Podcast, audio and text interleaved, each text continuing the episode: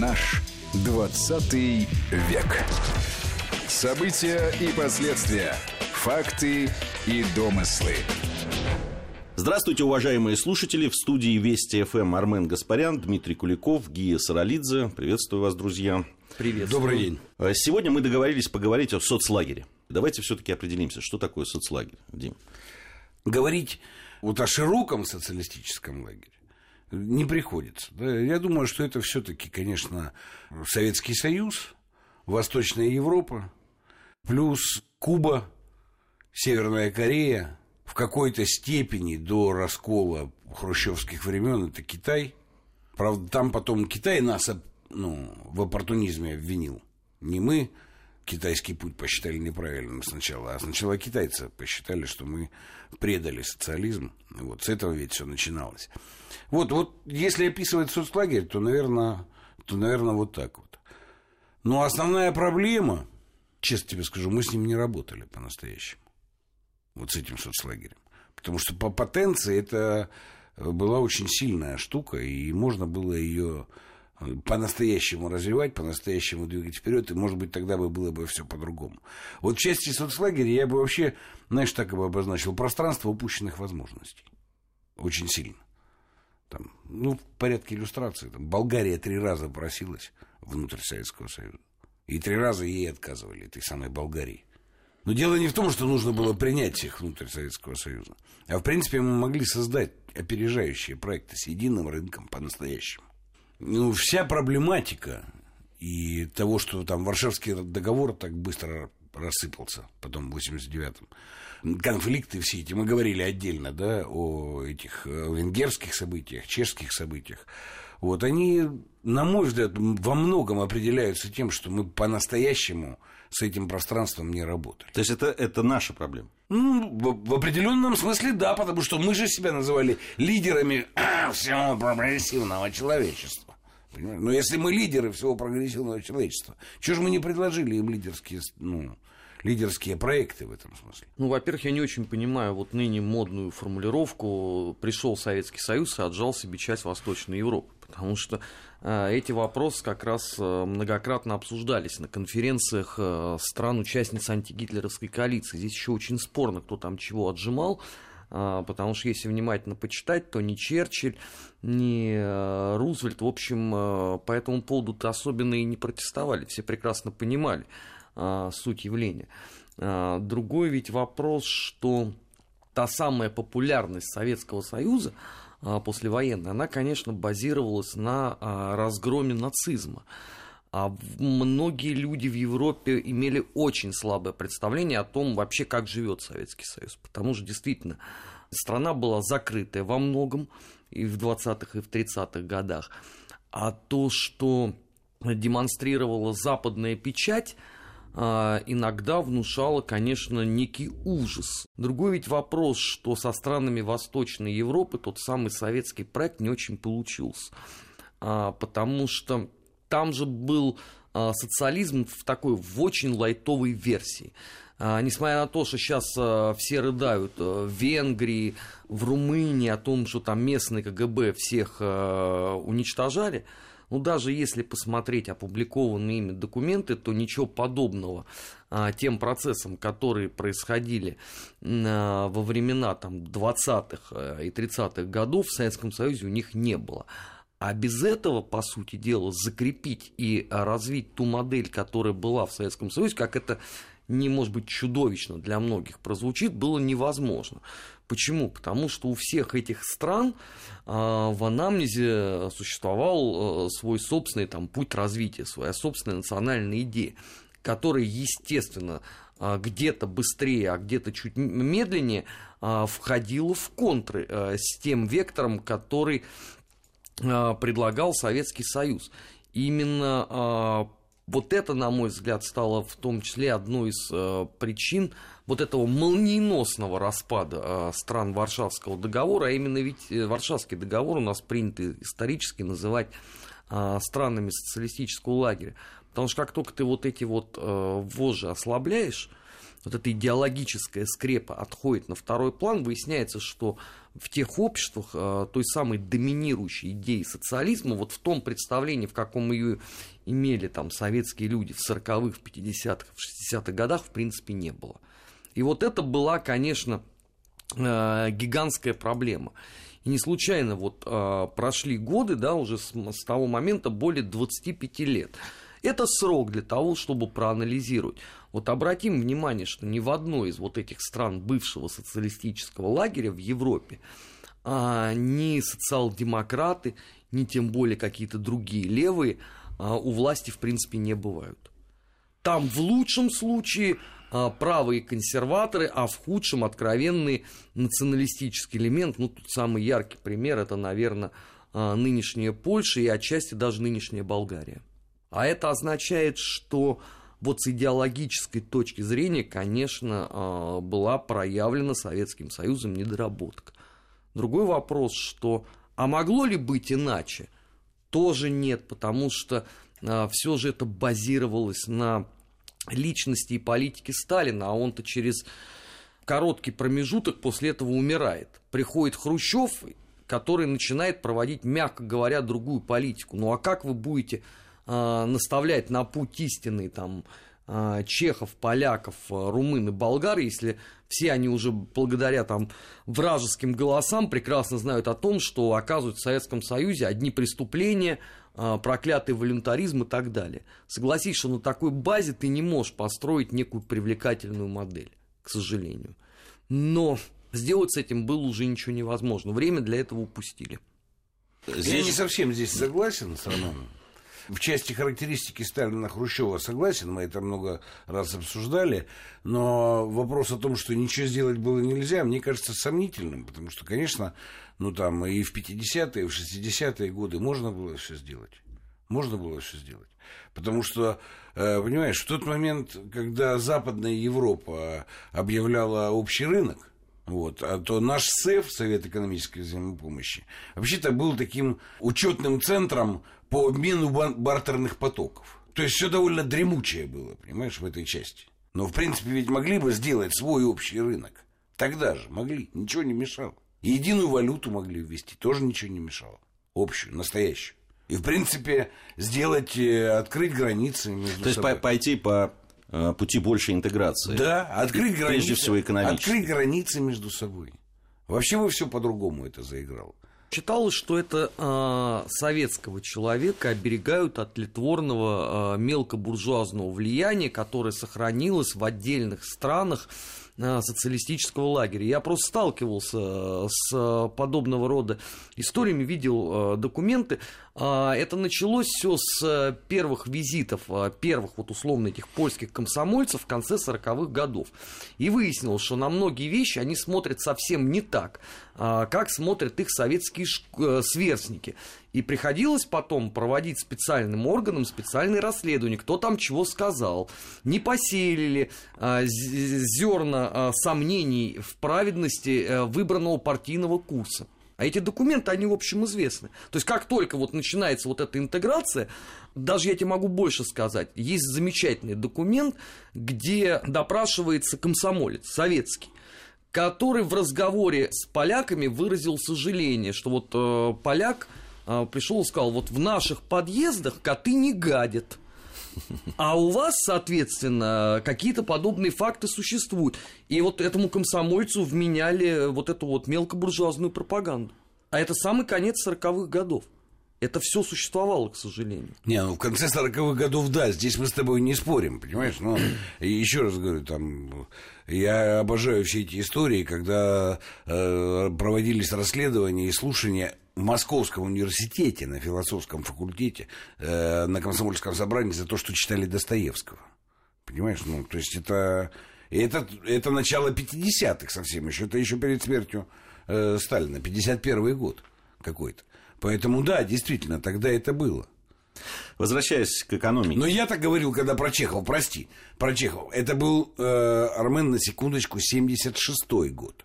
То есть я в этом санатории был в 76 году. Между, между 49-м и 76-м вообще-то должно было бы что-то... Что-то измениться. Измениться, да.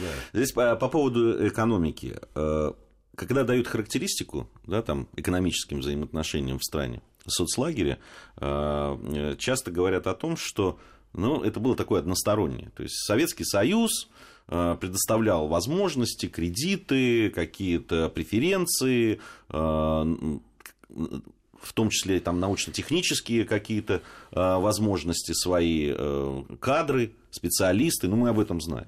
В при этом не получая практически ничего, кроме ну, тех товаров, которые создавались, и, в общем, рынка для них, кроме как э, э огромный рынок Советского Союза и э, стран э, СЭФ, не было. И это было вот такое одностороннее. Насколько это справедливо? Во многом справедливо. Но мы сами виноваты. Ну, потому что, понимаешь, ну, э, еще раз говорю, если бы ввели единую валюту для всего этого дела, ну и были бы чешские ботинки у нас. Хорошие. И Чехия бы производила для всего этого пространства хорошие ботинки, понимаешь? Вот, а не хватало продуктов, наверное, но в Болгарии продуктов всегда хватало, даже в советское время. Вот. Ну, наверное, можно же было так, чтобы... Согласен, но, но... Тогда, тогда я не очень понимаю, почему так быстро, ну, если это все такое одностороннее было, и так выгодно было этим странам, э, которые Они входили... Не... Слушай, ты посмотри на, на пространство Советского Союза. Ну, все то же самое. Это же вопрос смены идеологии.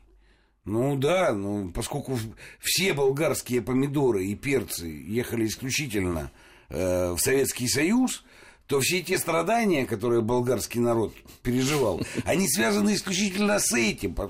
Проклятые русские, коммуняки, забирали у болгар перцы и помидоры. Ну, и ты бы на Украину глянь, на Грузию свою любимую глянь. Все то же самое было. Все страдания грузинского народа были от того, что мы ваше вино выпивали, ну, неправым образом. Или еще что-то, петрушку. Ну, я не помню, чтобы страдали сильно по этому поводу. Но, но помню разговоры конца 80-х годов, когда мне говорили, ну вот, мы сейчас станем свободными, наконец, да, да, и будем продавать да. свое вино и боржоми. Точно, и на Украине все то же самое было. Салом завалим до Парижа все пространство. И у этих было точно Прошло так 30 лет, и в основном вино грузинское все равно на экспорт идет в одну страну. Ну, как да. и боржоми, собственно. Да, как и боржоми. Не, ну боржоми я где-то видел еще в других местах. Не, ну они продаются. Ну на Кипре, вино, например, продают. Ну это русские товары. Магазин да, русских товаров продается на Кипре э, боржоми. Да, да. И, и грузинское вино я видел в отдельных, в той же Эстонии. Есть отдельная э, полочка, где грузинское вино, и понятно, кто его покупает. Да. Вот, поэтому, ну как, это был такой соблазн. Проблем там много было. Никто же не отрицает. И мы, обсуждая здесь, мы проблемы не отрицаем. Вопрос в том, через что они изъяснялись. Они же изъяснялись совершенно извращенчески в целях развала всего этого пространства. Вот нужно... А люди же легко находят объяснение. Ну, действительно, ну, как бы, будет нам лучше без вот сейчас, если посмотреть, там, поляков, ты спроси, им сейчас лучше, ну, в определенном смысле им сейчас лучше. Только у меня, у меня есть такой вопрос. Никогда нельзя думать, что в истории все случилось навсегда. Польшу делали витриной антисоветского проекта. В это инвестировали специально. Более того, потом Польша, как первый локомотив Востока Европы в ЕС, выбила себе фантастические преференции. Ну, там 100 с лишним миллиардов за последние 10 лет получил. Но это же сейчас закончится. И вот тогда мы посмотрим. А если спросить у Болгарии, сейчас лучше, чем... Я уверен, что если провести такой опрос, ответ будет негативный. Точно совершенно по Болгарии. Ну, я еще не знаю, как быть с прибалтами, потому что там, ну, вот сейчас этот еще дурман немножко сойдет, но в части уровня жизни прибалтийского – сегодняшнего и советского, так все точно в пользу советского. Понимаешь? Ну, ну там, нет. там одну, ну, один только минус. Только один минус. Они не могли, э, э, да, половина населения Прибалтики тогда не могло уехать на заработки в а Швецию. А сейчас уехали. А сейчас да. уехали, а сейчас да. Уехали. Вот, и... Не, ну тем, кто уехал в Швецию, наверное, там лучше. Я не знаю. А может и А нет. может по-разному. Черт его знает, не знаю. Но вообще это их дело, Гея. Конечно. Это вот абсолютно их дело. Потому что, в принципе, история так устроена, историческое пространство, что за все приходится платить. Вот мы не до конца еще оплатили все счета за наш там 89-91 год, которые мы сами, ну, в смысле историческая Россия, культурно-исторический тип, русские как политическая нация, которую мы сами делали. Понимаешь? Я бы еще, знаешь, о чем поговорил? Э, вот э, мы будем в следующей части нашей программы говорить о, э, как раз том, о, о том, как все распадалось, по каким причинам, уже так более детально.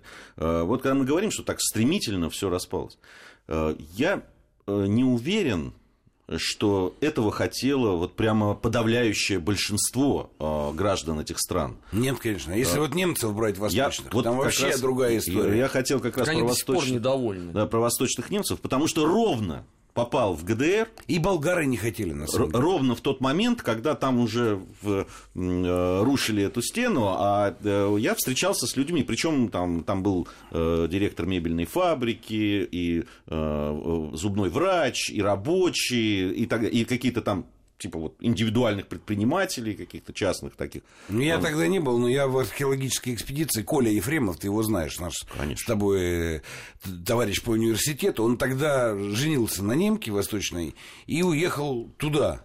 И у него прошла быстрая переквалификация. Э, ему пришлось работать каменщиком на стройке. Кандидату наук, одному из ведущих специалистов по клеймам Восточного Причерноморья, да, древнегреческим. Ну, одному из лучших вообще, из тех, кто вообще этим занимается. Вот работал каменщиком просто. Да, и там э, те люди, которые, с которыми мы встречались, они говорили, что мы не понимаем, что происходит, и мы очень боимся. Вот прямо это слово было. Мы боимся того, что э, произойдет. У нас нет никакой уверенности. Время новостей пришло. Вот сейчас мы новости послушаем, вернемся и продолжим наш разговор. Наш 20 век.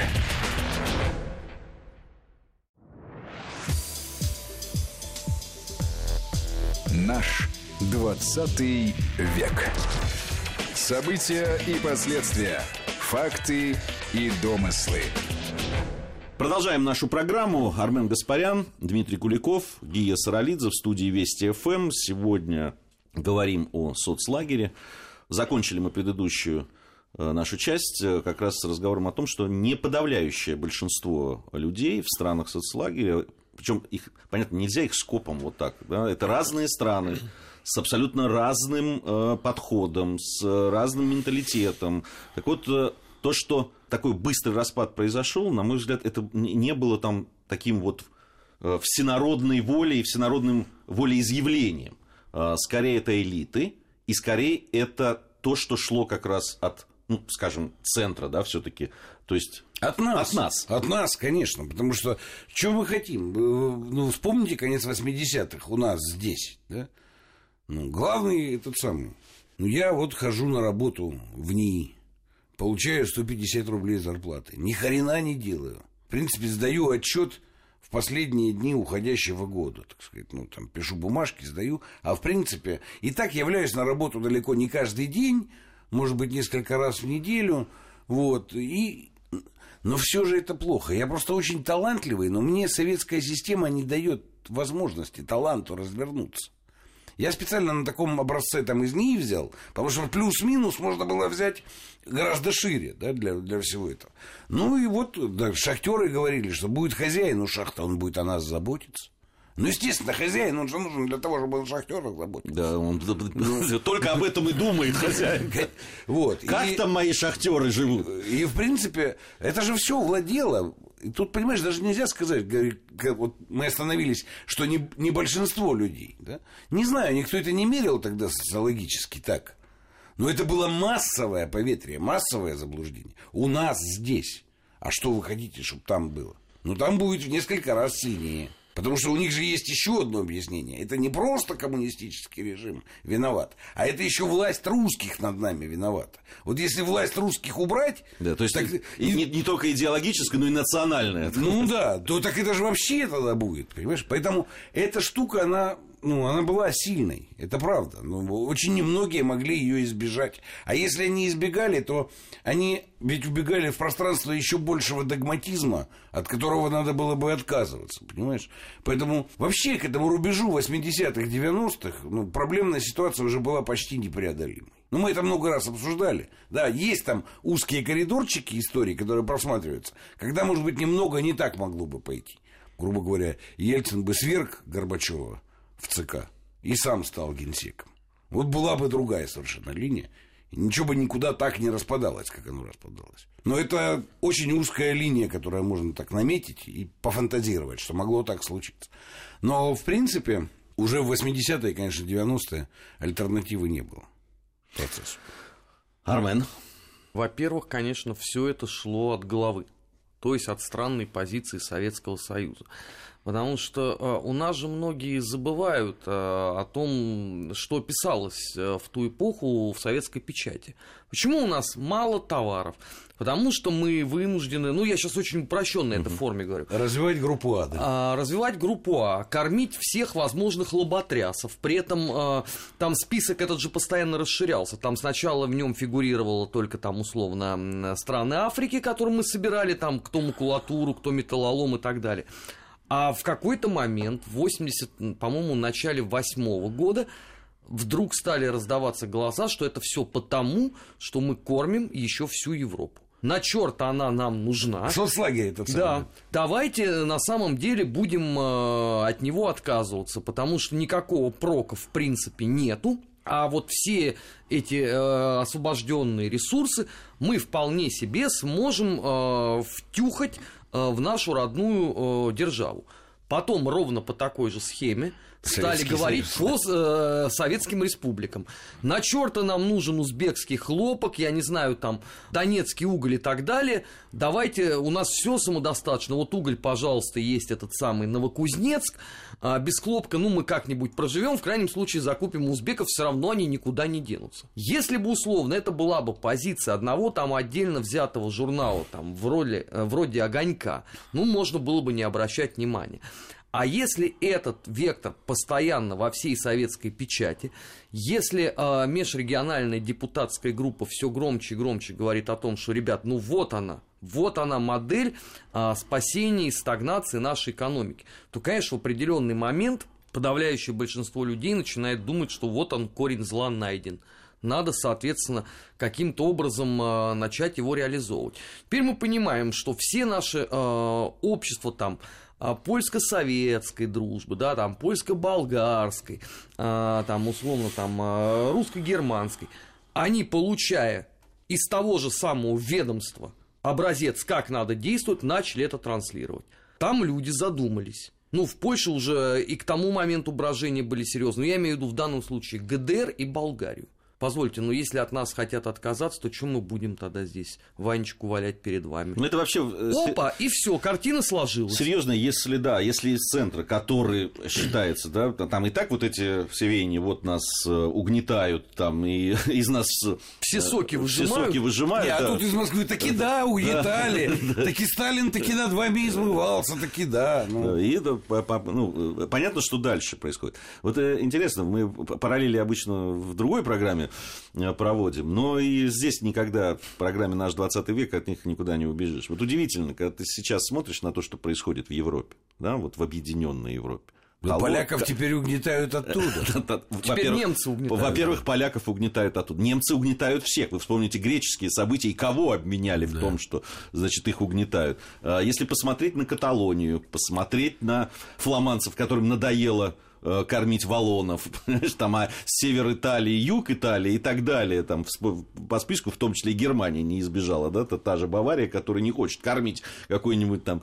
э, Ну, Бавария исторически действительно никого кормить не Никого хотела. не У хотела. них еще и партия своя есть, да. Без которой Меркель ничто То, вообще. то тут, конечно, конечно, параллели э, напрашиваются сами собой. Не, ну у них, понимаешь, у них все-таки в Европе, на, вот по крайней мере на данную минуту, нет идеологического управления ЦК, которое это все организовало. Кто и, тебе соответственно, сказал, что нет?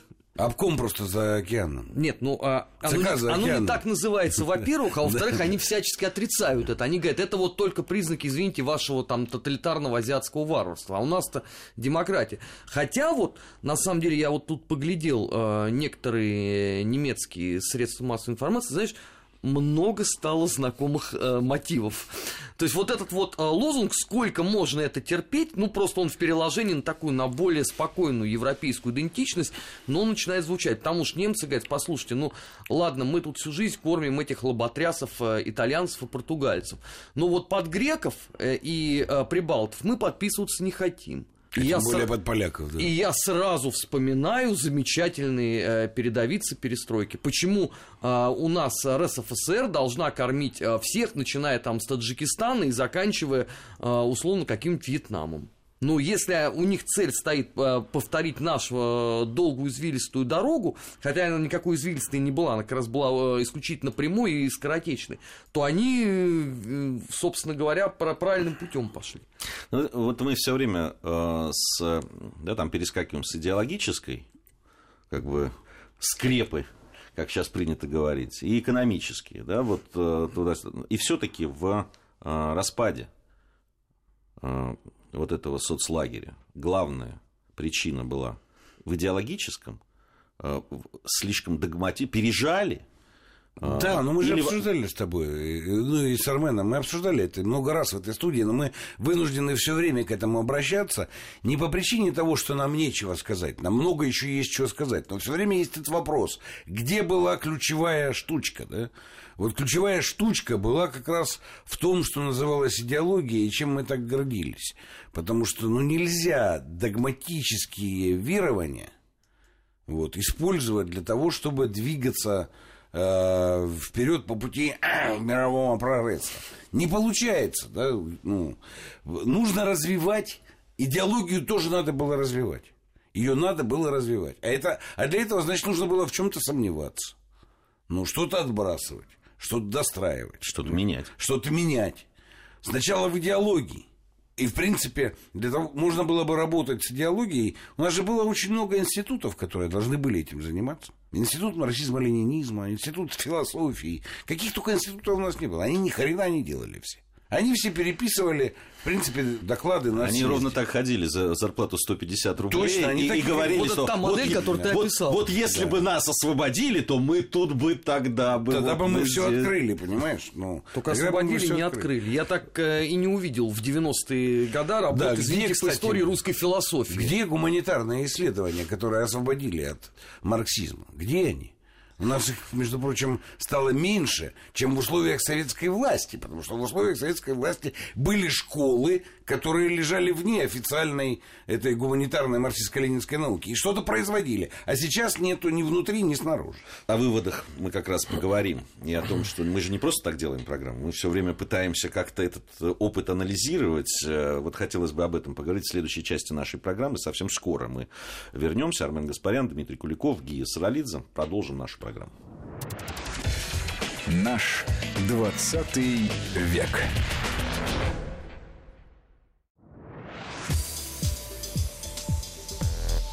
Наш 20 век. События и последствия. Факты и домыслы. Продолжаем нашу программу. Армен Гаспарян, Дмитрий Куликов, Гия Саралидзе в студии Вести ФМ. Сегодня говорим о соцлагере. По поводу выводов из того, вот, о чем мы сегодня говорили, не, не претендуем, естественно, вот в рамках этой там, 45-минутной программы бы глобальность, все же.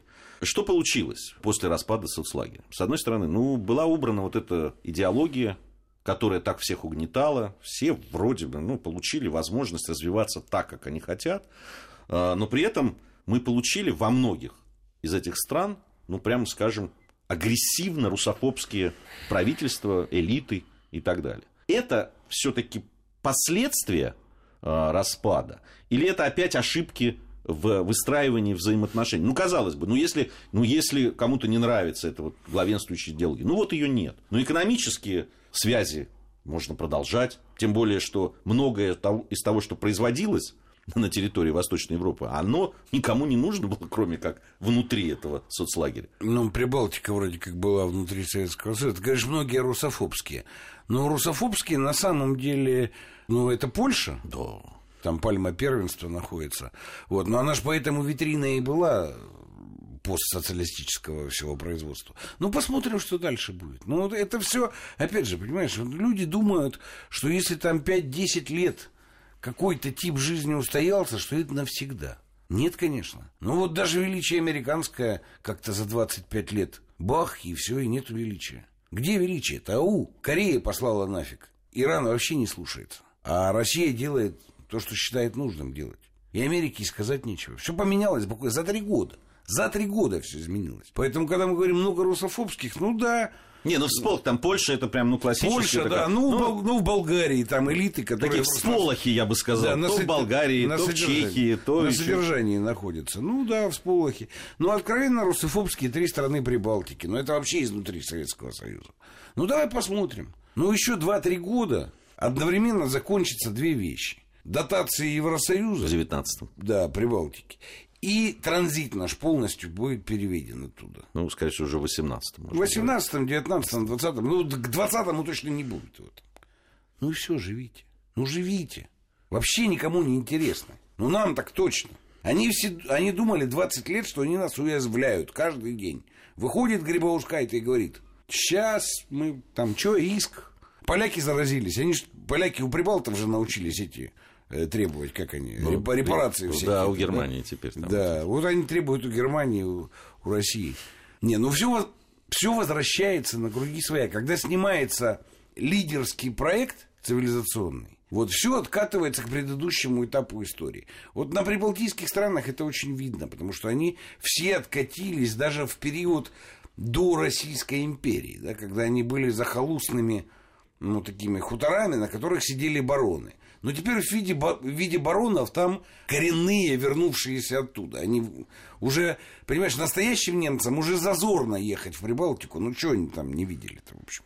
Поэтому они посылают тех, кто у них там пожили, они отправляют теперь туда в качестве баронств. Ну, ничего хорошего это не ждет. Но они уже сами посчитали. У них просто тяжело про это говорить, да, но им тяжело говорить, нельзя говорить. Но, в принципе, они сами посчитали, что там к 30-му, 40-му, 50-му году разные оценки. Там вообще непонятно, кто жить будет. На территории вот этих ну, независимых государств. Латвии, Эстонии, Литвы. Все, все освободились, все нормально. Но самое смешное, это, понимаешь, тут же еще должно пройти время такое. Изменились на самом деле там базовые цивилизационные структуры. Но не нужна России, ни Польша, ни Прибалтика. Даже Украина не нужна России, понимаешь? В этом смысле, когда все это обсуждают, нужна для, для существования, для решения каких-то там э, витальных проблем. В этом смысле не нужна. Времена изменились. Догма Бжезинского про то, что Россия не будет без Украины никогда, ну, оказалась пшиком. Поэтому придется странам Прибалтики, Польше придется выяснить, исторически выяснить, что вообще-то они никому не нужны. И, в принципе, если у них будет какая-то субъектность собственная, то с ними, наверное, можно будет какие-то отношения строить. А если ее не будет ни, ни у маленьких прибалтов, ни относительно больших поляков, у них одинаково нет субъектности, то что ж с ними делать? С ними же нельзя взаимодействовать. Потому что ты все время взаимодействуешь с черной кошкой в темной комнате, которой еще там и нет, как говорил Конфуций. Я, я, я вот э, хотел бы уже закан... практически завершая программу, вот что э, спросить, Армен, э, хочу, чтобы ты ответил на этот вопрос. А э, вот во взаимоотношениях со странами бывшего Советского Союза, которые сейчас входят в объединения экономические, политические, которые сейчас существуют, мы не совершаем тех же иногда ошибок, которые вот совершили тогда?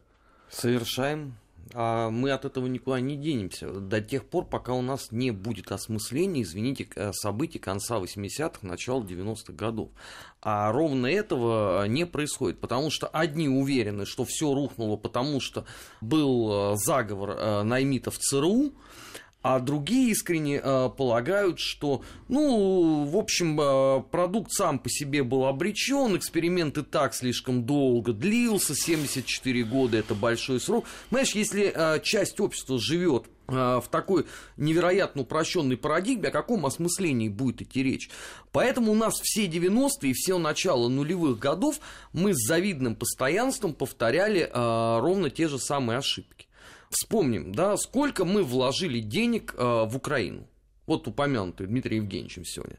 Да, с одной стороны, мне всегда мог сказать, только благодаря тому, что мы вливали туда деньги, Украина, как вообще какое-то государственное образование могло состояться за все эти годы. Но а, ведь э, печальный результат-то тот же самый у нас, если вот так посмотреть, да, то это опять распад страны, это опять образование некой э, откровенно русофобской элиты.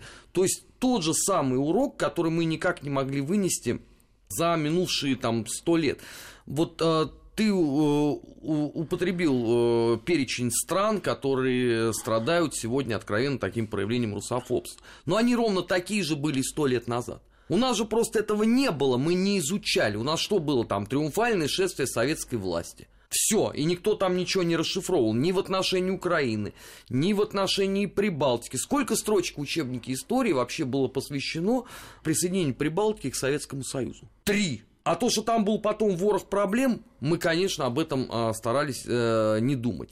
За последние годы все-таки какой-то э, моральный капитал мы нажили. Ну, я могу судить там, например, по деятельности таможенного союза. Ну и то, понимаешь, периодически возникает э, какая-нибудь светлая голова, которая говорит, а зачем, простите, мы проводим учения там в Казахстане? На черт они нам нужны? И тут я понимаю, о, это знакомые слова. Зачем мы проводим учения в Восточной Европе? Давайте от нее откажемся. Какая разница? У нас и так страна большая. Что нам здесь? Негде учения проводить? Вон вся тайга под нами. То есть это означает просто, что урок э, никакой, к огромному сожалению, э, мы не вынесли. И тут вот опять же, да, как э, Дмитрий Евгеньевич совершенно справедливо заметил, где у нас работы, которые будут это осмыслять? Откуда у нас политики, управленцы получат эту информацию? Многие из них по возрасту, да, не жили в Советском Союзе, тех процессов, которые вот тогда происходили, они не знают. То есть они это где должны получить? Ну, наверное, в какой-то серьезной книге, где это будет осмысленно а ничего этого нету. Ты можешь назвать хоть одну книгу серьезную, посвященную Ты распаду соцлагеря? Зада- задаешь эти вопросы. Ну, ответ, а ответ все время будет все тот же самый. Нет.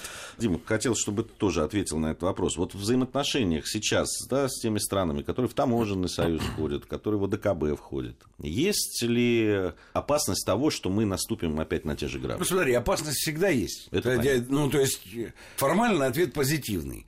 Вот. Что, что, мне кажется, меняется и что дает некоторое, так сказать, ну, шансы, что мы из исторического воспроизводства ситуации выйдем. Да? Это всегда очень непросто прервать замкнутый круг истории. Это очень сложная всегда задача. Мы требуем от наших партнеров субъектности. Понимаешь, вот раньше этого не было. Мы типа, вот они попадали в нашу орбиту, и мы к ним относились, ну, как бы, все, наши, типа. Живите спокойно. Да, живите спокойно.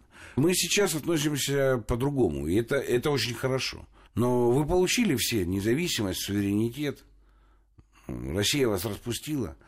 Пожалуйста, давайте вот будем разучивать. Суверенитет – это ответственность. Вот, в принципе, все, что вы, опять же, как с американским адвокатом, понимаешь, все, что вы скажете, может и будет использовано против вас. Вот, в принципе, все, что вы совершаете, как индивидуальные субъекты, у всего этого будут последствия. Ваши собственные, уже не российские. И это медленно, очень медленно, потому что для человека, так сказать, это медленно, да, в истории это быстро. Вот для человека очень медленно это начинает создавать здоровую платформу возможных отношений. Ну, опять же, извини, Грузия, два слова буквально, да? Разошлись в 91 году. Вот ужас 25 лет там, с войной, погибшими людьми, всем остальным. Чем сердце успокаивается, как в этой цыганской присказке? Ездим туда туристами – потому что там тепло, вкусно покушать можно, море, покупаем вино и боржом. Вот визы пока еще не отменили. Я могу спросить вас, грузин, и в этом смысле нахрена было всего 25 лет, вот все предыдущие? Зачем вам ЕС, зачем вам НАТО? Если жизнь обустраивается тогда, когда есть независимая Грузия, в которой миллионы русских могут поехать покупаться в море, купить вино и погулять по прекрасному Тбилиси. Зачем было 25 лет вот этого безумия? То же, сам, то же самое по отношению... Это тема отдельной все, большой программы. Все то же самое, Гия, по да, отношению к Украине я понимаю. и по отношению к бывшему социалистическому лагерю. Это, на все самом, то же на самое. самом деле тот вопрос, который знаешь, он на самом деле, он с одной стороны вроде легкий такой, это на самом деле он страшный. Он страшный. Он так страшный. Нет, я, я не облегчаю. Я, если эти 25 лет были, значит по-другому не получается осмыслить, понимаешь? Значит надо прожить Значит, надо слезами и даже, прости господи, даже кровью да, это пережить. Вот же в чем ужас исторического вызова настоящего. Спасибо, друзья, за этот разговор. Э, мы обязательно продолжим и эту тему, и другие. Армен Гаспарян, Дмитрий Куликов, Гия Саралидзе были в студии Вести ФМ. До новых встреч, друзья. Наш 20 век.